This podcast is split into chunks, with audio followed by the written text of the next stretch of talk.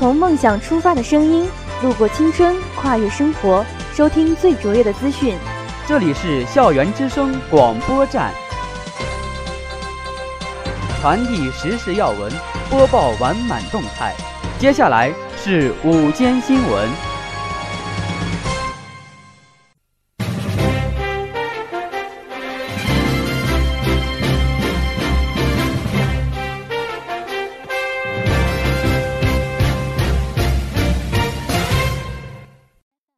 亲爱的老师、同学们，大家好，我是播音员张凯峰，我是播音员刘亚伟。今天是二零一六年十一月二号，农历十月初三。天气预报，下面播报太谷今天的天气。今天的最高气温是十二摄氏度，最低气温是零摄氏度，阴转晴，适宜穿毛衣、加厚风衣、毛呢外套等秋冬装，注意早晚保暖。历史上的今天，一九四八年十一月二号，沈阳解放，杜鲁门连任美国总统。欢迎收听今天的新闻速递，以下是新闻摘要：我院第六届信源杯辩论赛将于十一月一号到十号精彩不断。山西农业大学信息学院第六届信源杯辩论赛隆重开始。我院第二届十分创意大学生创意文化节之“我有我样”创意团队展。多元创意大赛拉开帷幕。世界文化古城与免费午餐携手示爱山区孩童。习近平明确提出，发展绝不能以牺牲安全为代价。解读十八届六中全会新提法。民主党威胁洪秀柱误踩红线，国民党立威无能。这个省级职务现任最年轻纪录不断更新。童心未泯。张柏芝 Kitty 装扮与萌娃过万圣节。王菲霸道回应记者问题。以下是校园新闻：我院第六届信源杯辩论赛从十一月一号正式拉开帷幕。今天是辩论赛小组赛进行的第二天。今天中午十二点三十分，我院外语系辩论代表队将迎战机电系代表队；晚上七点，环科系代表队将迎战艺术系代表队。本届校园辩论赛的辩题更加新颖有趣，而比赛也会更加精彩。十一月一号到十一月六号是辩论赛小组赛，每天中午和晚上同一时间将举办两场比赛，每场比赛都会派出两个不同的院系代表队进行强强对决。小组赛获胜的代表队将有机会进入九号举办的半决赛，而九号半决赛获胜的辩论团队将于十号进行决赛，争夺最后的胜利。今年的辩论赛赛况如何呢？让我们敬请期待。十一月一日，山西农业大学信息学院第六届新源杯辩论赛隆重开始。辩论赛是山西农业大学信息学院延续下来的一项传统活动，而信院学子则从一场场精彩绝伦的辩论中不断收获成长。如今的辩论赛已然成为信院人的一种校园文化，在辩论赛的舞台上。富有时代气息的话题，在辩手独特精到的眼光中愈见深刻。以新时代少年的角度放眼世界，思考人生观与价值观。信院学子以应有的胸怀与思想，展望时代未来。为了激发同学们的创新思维，十月二十七号到十一月八号，我院将在学生活动中心举办第一届“我有我样”创意团队展多元创意大赛。通过本次活动。激发同学们的创造能力，增加大学生活的趣味。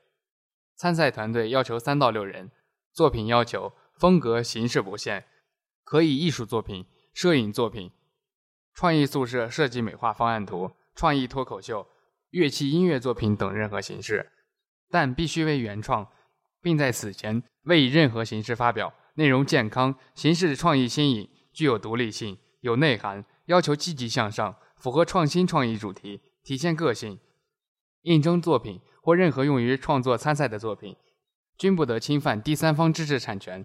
本次比赛分为初赛和决赛。初赛评审小组对参赛报名作品进行初步评审，入围十支队伍。决赛入围团队将于十一月六号进行决赛。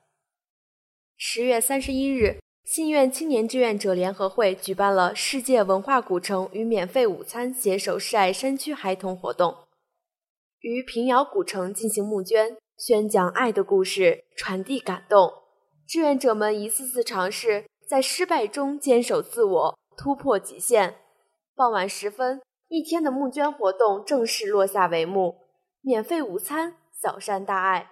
青年志愿者携手，共同为山区的孩子打造温暖的冬天。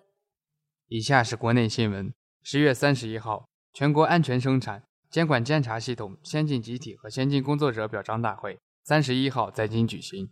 中共中央总书记、国家主席、中央军委主席习近平作出重要提示，向全国安全监管监察系统广大干部职工致以诚挚的问候，向受到表彰的先进集体和先进工作者表示热烈的祝贺。习近平指出，安全生产事关人民福祉，事关经济社会发展大局。党的十八大以来，安全监管监察部门广大干部职工贯彻落实安全发展理念，甘于奉献、扎实工作，为预防安全生产事故作出了重要贡献。习近平强调，各级安全监管监察部门要牢固树立发展绝不能以牺牲安全为代价的红线意识，以防范和截止重特大事故为重点。坚持标本兼治、综合治理、系统建设，统筹推进安全生产领域改革发展。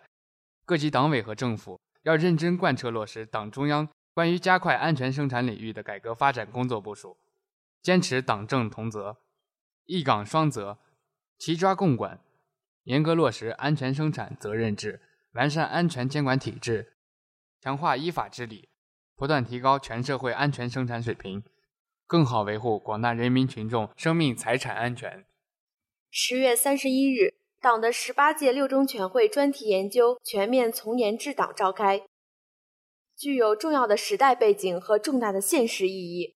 中国共产党正处在带领全国各族人民决胜全面小康的关键时刻，为更好进行具有许多新的历史特点的伟大斗争，推进党的建设新的伟大工程。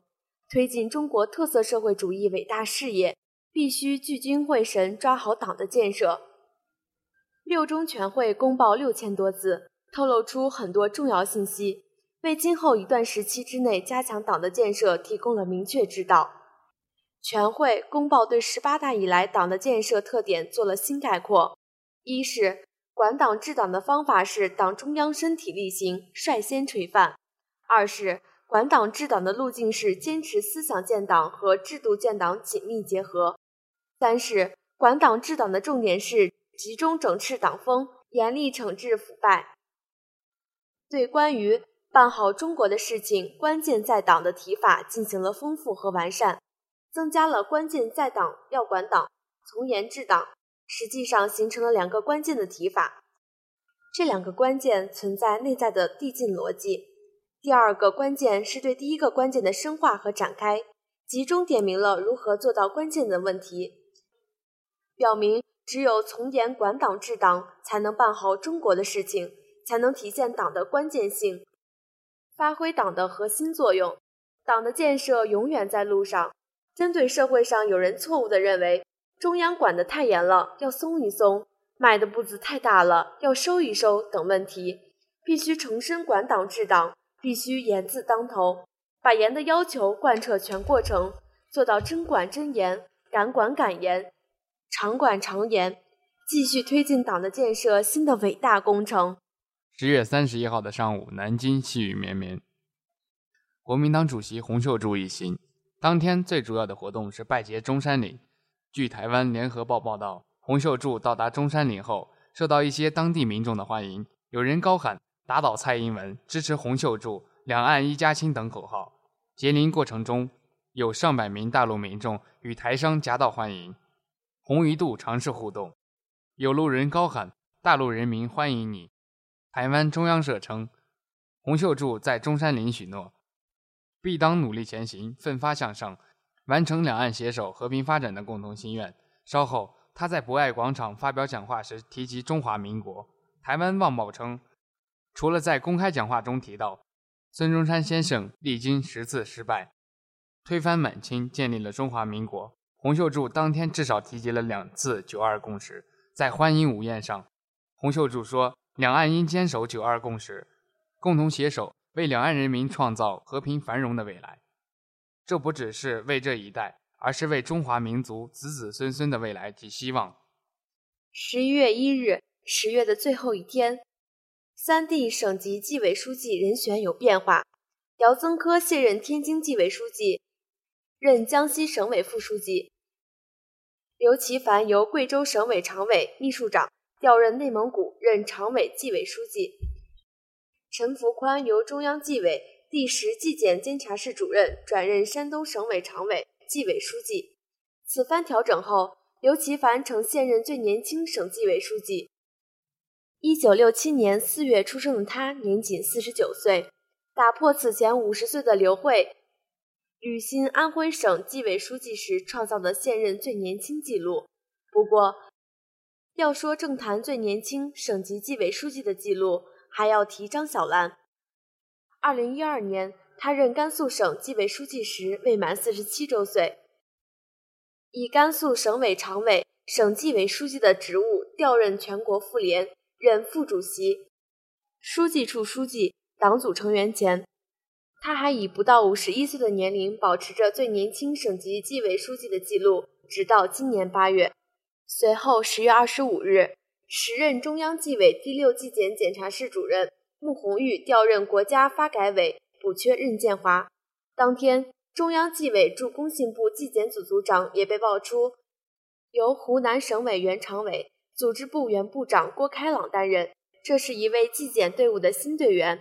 接下来就是十月三十一日调动的三位，新晋最年轻省纪委书记刘奇凡也是一位新队员。以下是娱乐新闻：十月三十一号，张柏芝工作室晒出一组柏芝与孩子共度万圣节的照片，并附文。武力柏芝童心未泯，万圣节大变脸。竹叶君觉得一点也不恐怖。张柏芝好萌啊！照片中，张柏芝戴着 Hello Kitty 的眼镜，身穿可爱同款外套，与装扮成吸血鬼的小男孩合影，画面温馨。网友看到照片直呼：“小朋友好可爱，柏芝真是暖心偶像好妈妈。”柏芝 Hello Kitty 装扮好少女，小朋友装扮吸血鬼，万圣节过得好温馨。十月三十一日，王菲的有个性在圈内是出了名的，做事情从不拖泥带水，也从不讲人情世故。天后王菲在歌坛地位是无人敢代替，但是他的私人感情好像没有那么顺风顺水。近期记者问张柏芝，称看好你和谢霆锋，王菲的霸气回应：“你想要我说什么？谁问的？”对于王菲的霸气回答，你认为怎么样呢？有些人可能认为天后霸气可爱，有性格，真性情，但也有一些人认为回答的没有什么营养，没有含金量。对此，网友的评论也莫衷一是。以上就是今天的全部新闻，下面进入音乐时空。本期新闻编辑刘玉静、梁晶晶，策划靳文霞。感谢大家的收听，我们明天再见。再见。